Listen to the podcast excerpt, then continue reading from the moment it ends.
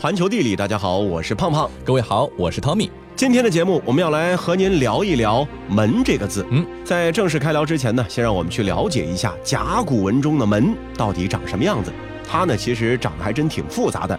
上面一根横梁，左右两边的两根立柱呢是门框，中间是两块门板。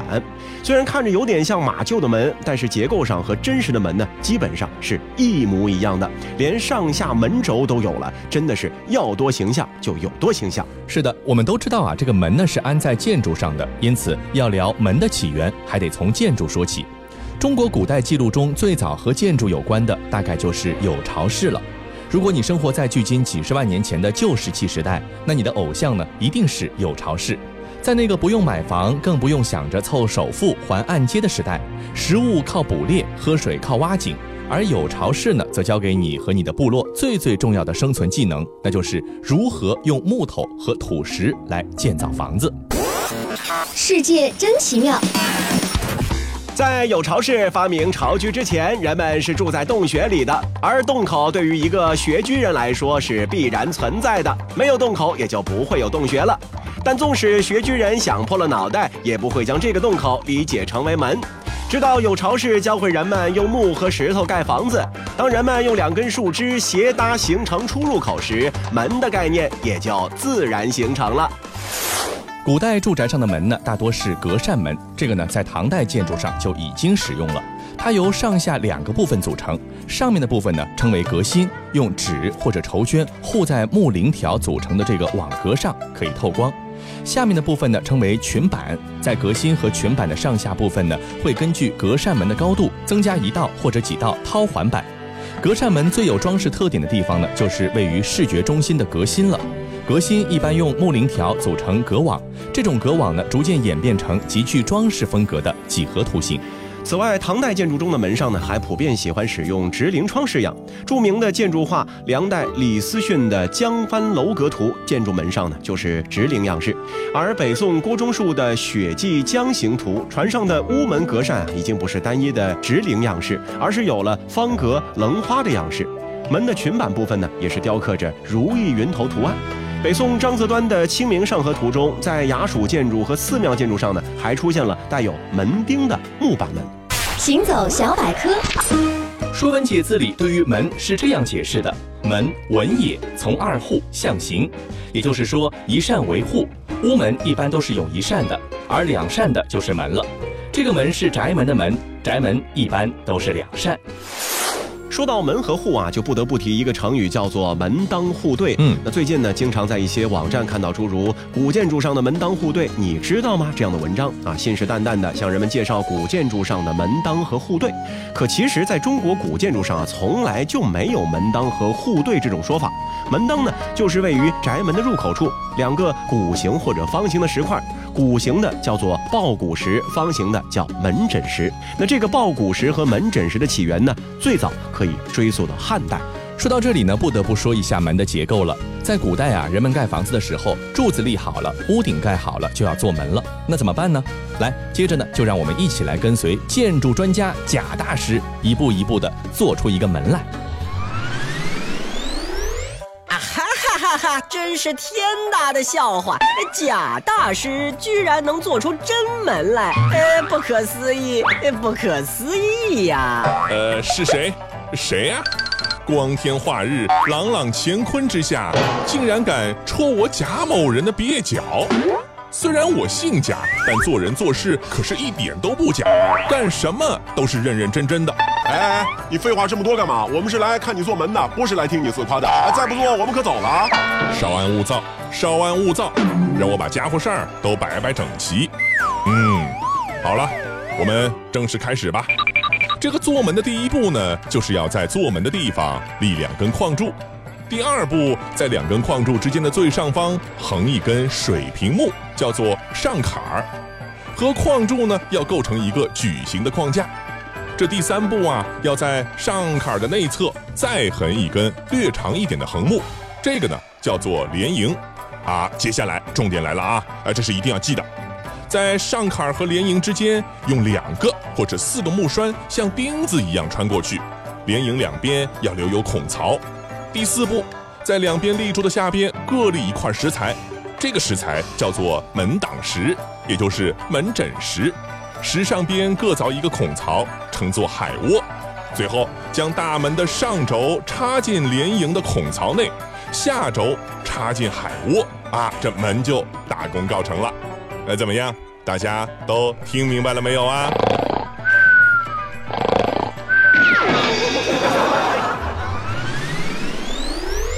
那随着宅门的扩大，显露于门槛外的部分，也就是这个门枕石的头部呢，也是越做越高，有的被打磨成了圆鼓状，并且雕刻出了各种装饰。这个呢，就是抱鼓石。其实啊，就是门枕石经过雕饰包装之后的产物。嗯，好了，这个门当呢，我们搞清楚了。那所谓的护对又是什么呢？还记得那个将上坎儿和连营穿起来的木栓吗？对了，就是它。这个木栓的作用呢，就像是妇女头上的簪子，所以呢，也叫做门簪。留在大门外的一段扣上了圆形或者六角形的帽子，也成为了一种特殊的装饰。这抱鼓石和门簪啊，就是导游口中的门当和户对。有的时候啊，可能他还会说反啊。其实中国的古建筑中是没有这种说法的，这只不过是现代人对门当户对这种美好姻缘愿望的一种附会罢了。是的，那建造完了大门呢，我们再来分一分门的等级。那很多人可能会很奇怪，看似普普通通、千篇一律的门，怎么还会有等级之分呢？确实啊，在中国古代的时候啊，一个人的官位和品级时刻都会反映在他的衣食住行的各个方面，藏都没法藏。那我们先来说一说啊，这个级别最高的门呢，就是王府大门了。王府大门顾名思义，就是皇室王府所用的形式，一般呢是占三间或者是五间房的位置，两侧呢则是有影壁。而级别仅次于王府大门的是广梁大门，在房屋的中柱上是安装有抱框和大门，门前有半间房的空间，房梁是全部的暴露在外，所以啊，它叫做广梁大门。而在广梁大门之后的就是金柱大门了。将安装门的位置再往前推，推到房屋金柱上安装爆框和大门，门前有少量空间。那这个呢，就是金柱大门。是的，那级别再低一点的叫做蛮子门，在房子的前檐檐柱上安装爆框和大门，叫做蛮子门。这种门的门前呢是没有空间的，而所谓的蛮子是旧时候对南方人的一种带有偏见性质的称呼。那所谓蛮子门，其实就是南方到北京经商的商人经常使用的一种住宅门的形式。因为安全问题的考虑，他们把大门推到了最外面的檐柱上，那就是为了不给小偷容身作案的机会。那级别再低一点的门呢，叫做如意门啊。这个门的位置和蛮子门一样，都是在房屋前沿檐柱。那不同的是啊，如意门是在檐柱两边砌墙，在墙上的门洞内安装抱框和大门，门前呢同样也是没有空间的。那为什么会叫如意门呢？大家还记不记得这个门簪？一般这种门的门框上方啊，只有两个门簪，写着“如意”二字，所以它就叫如意门。那最低的一个等级呢，就是直接在墙上开门洞的随墙门，有的装饰有小门楼，还有呢模仿外国建筑的西洋门，是在清中期西洋文化传到中国之后，北京地区老百姓所用的一种宅门。中国古建筑上的门，从一个用来进出的出入口，逐渐的演变成了一个独立的建筑单元。门上的诸多元素，比如说门簪、门钉、门环、门槛儿和抱鼓石等等，成为了大门不可分割的一部分。再加上门上的附加装饰，比如说门神、门帘、斗方等等，也逐渐孕育出了中国建筑那独特的门文化。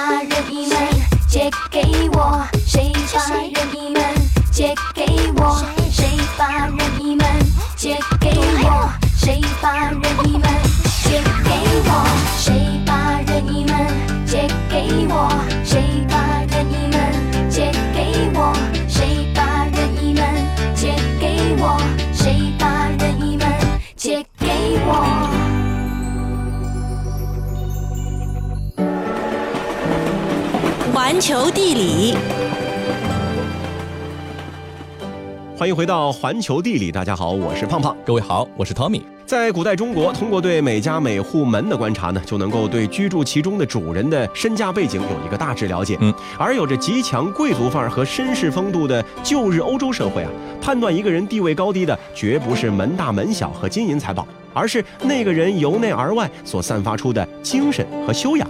欧洲贵族精神的高贵之处啊，便在于干净的活着、优雅的活着和有尊严的活着。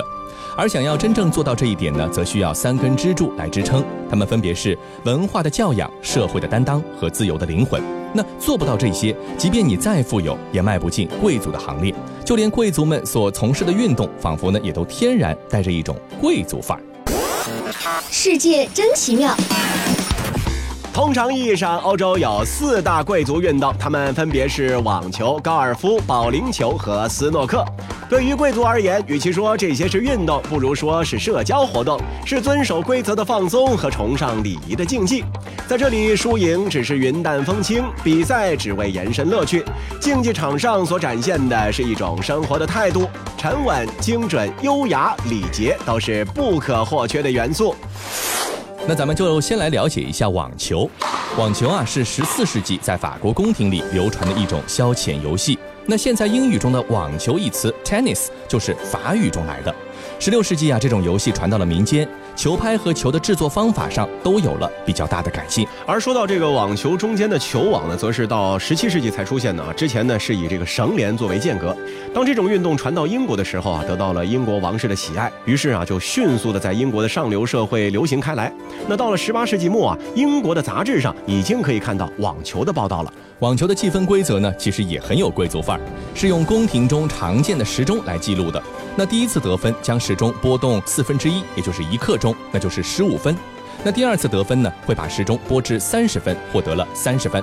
至于第三次得分呢，则不是四十五分，而是怪异的四十分。那究其原因呢，其实啊是为了读音的方便。因为英语中四十五读作 forty five 太拗口了，所以干脆改成了四十读作 forty，那就顺口多了。这个网球比赛啊，其实大家如果观察之下，就会发现是很注重礼节的，对于球具、衣着、姿势、仪态呢，其实都是有要求的。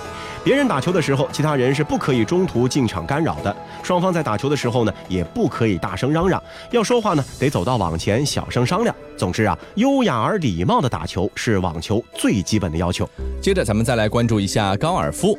高尔夫这项运动啊，基本就是给在草地上散步啊找一个理由，所以身心愉快地享受大自然才是高尔夫的真谛。据说啊，高尔夫起源于苏格兰牧羊人的运动，后来呢传到了宫廷，所以啊，高尔夫算是把民间的运动给贵族化了。那么其实啊，早在十七世纪的时候呢，就已经有了一套打高尔夫球的规则了，并且已经被广泛的接受了。那到了十九世纪的后期，由于制作高尔夫球的材质上有了很大的突破，所以啊，这项运动也就得以普及开来。但是直到现在啊，其实高尔夫呢还被认为是有钱人的游戏，普及程度呢并不是太高。是的，在高尔夫球场上啊，这个礼节呢同样非常的重要，保持球场安静，压低声音讲话是最基本的要求。这样呢，才能够保证鸟语花香的大自然氛围呢不被破坏。另外，在球场上呢，也不能随意的跑动，只能安下心来，慢慢的走，或者呢是轻步快走，否则呢也会破坏这个球场的气氛，导致其他球员呢会分心。接着我们再来说一说曾经在中国流行过一段时间的保龄球啊。保龄球道具呢相对来说比较的简单，所以说历史啊也更加的悠久一些。据说考古学家在古埃及的墓穴当中啊就已经发现了类似保龄球的东西。那现代保龄球的前身呢，是起源于公元三四世纪德国的九柱戏。这个九柱戏啊，是当时欧洲贵族间的一种非常盛行的高雅游戏。不过啊，它首先呢是被作为教会的一个宗教仪式的活动之一所存在的。人们在教堂的走廊里面放置九根柱子，象征着邪恶，然后啊用球滚地击倒他们，叫做打魔鬼。他们认为击倒木桩呢，就可以为自己消灾赎罪。那直到十二世纪，这项游戏呢才成为德国国民间普及的运动项目。十七世纪时，九柱戏传入美国，后来美国人又对它加以改良，把九球瓶呢改成了十球瓶。现在世界上广为流传的是十瓶制的保龄球。不过啊，在德国，人们还保留着九柱戏的玩法，被称为德式保龄球。玩保龄球的时候呢，也要求姿态优雅，避免喧哗。那试想啊，以前的宫廷贵妇们都穿着曳地长裙，她们弯腰扔球的姿势一定是轻盈而优美的，不然这项运动呢，也不会在上层社会进行流传了。咱们再来最后了解一下四项贵族运动当中的斯诺克啊，斯诺克呢是台球运动的一种玩法，被誉为绅士的运动，因为啊这是一项极为安静的运动，讲究的是脑力和技术的较量。之前啊仅仅是在欧洲的绅士阶层流传。台球运动的起源呢可以追溯到十五世纪，但是斯诺克这种玩法直到十九世纪的晚期才形成。据说啊它首先呢是起源于驻扎在印度的英国军队当中。其实看斯诺克比赛的时候呢，也有很多的规矩，观众呢不可以喧哗喝彩，礼貌的掌声是与运动员间的一个唯一交流方式。通常运动员入场的时候，观众要起立鼓掌，之后呢便进入了安静的比赛阶段。比赛中途碰到精彩的进球，观众可以有节制的鼓掌来表示他们的赞誉。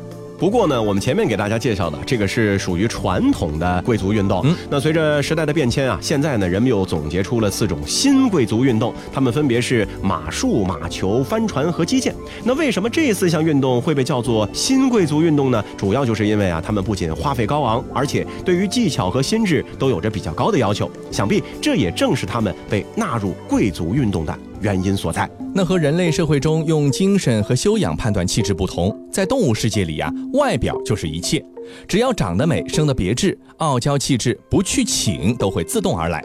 比如说，同样都是鲫鱼，长相平凡的大都被当做了美味佳肴，而那些生得绚丽的鲫鱼呢，则就成了专供观赏的金鱼了。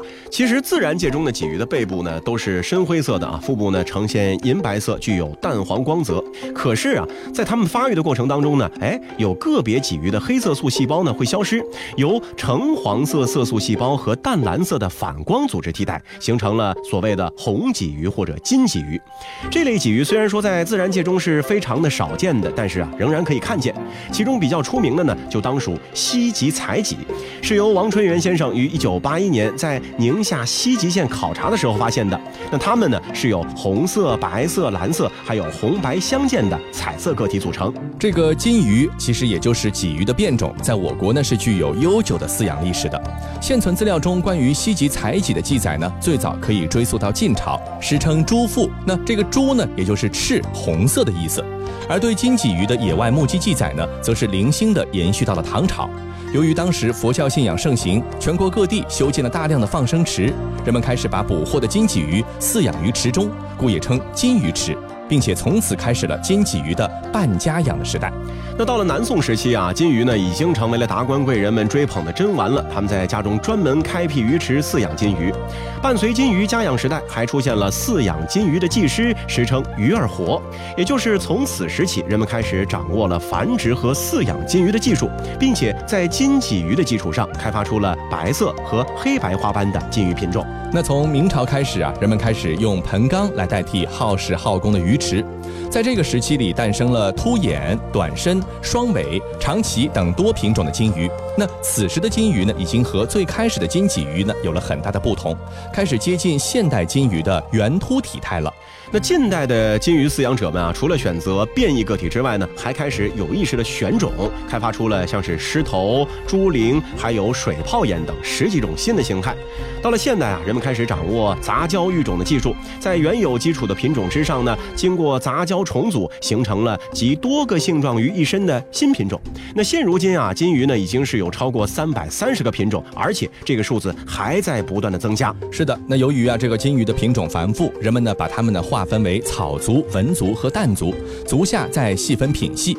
草族成员呢体长而侧扁，形态呢有点像野生鲫鱼。而观赏鱼市场上常见的草金鱼呢，就属于这个类别。而文族呢，它的成员啊，体态呢比较的突圆，具有背鳍；蛋族成员呢，体态呢就比较的圆，而背鳍呢就完全的消失了。从晋朝发现金鲫鱼到现在啊，金鱼的身影呢，其实已经是遍及全球了。它们色彩斑斓，形态多样，是我国劳动人民对世界文明极其宝贵的贡献之一。所以，金鱼也是当之无愧的东方圣鱼。好了，以上就是这期节目的全部内容，非常感谢您的收听。如果你喜欢我们的节目，也欢迎您订阅我们的专辑。这期节目就是这些，我们下期再见。可不可以不想你？我需要振作一下。七八九月的天气，像我和你需要下场雨，需要你。我是一只鱼，